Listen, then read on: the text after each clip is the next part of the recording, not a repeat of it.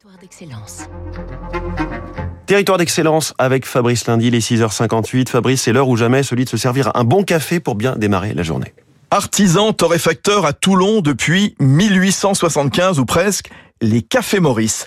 L'entreprise fut d'abord créée à Port-au-Prince, en Haïti, par Marc Maurice Lévy, qui avait voulu fuir son Alsace natale, annexée par la Prusse.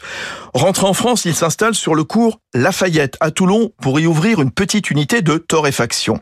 L'apogée viendra dans l'entre-deux-guerres, avec la conquête du territoire et 10 000 tonnes de grains torréfiés par an. Dans les années 60, Pierre Belmar et Pierre Charnia signèrent une pub télé avec les frères ennemis.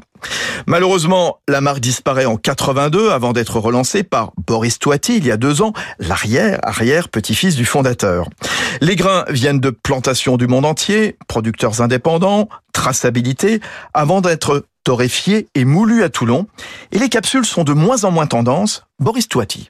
Les gens se, se, détachent petit à petit de la capsule et euh, du café prédosé euh, pour se diriger vers des machines à grains qui permettent quoi? Déjà d'une part euh, d'avoir un produit euh, sans aluminium, sans plastique et surtout une dimension économique, c'est-à-dire que certes l'investissement est un peu plus cher au départ, mais aujourd'hui on trouve de très bons broyeurs à grains aux, alentours de 300-400 euros. Et surtout on paye son café derrière au prix le plus juste. Cafetière à piston, italienne, turque?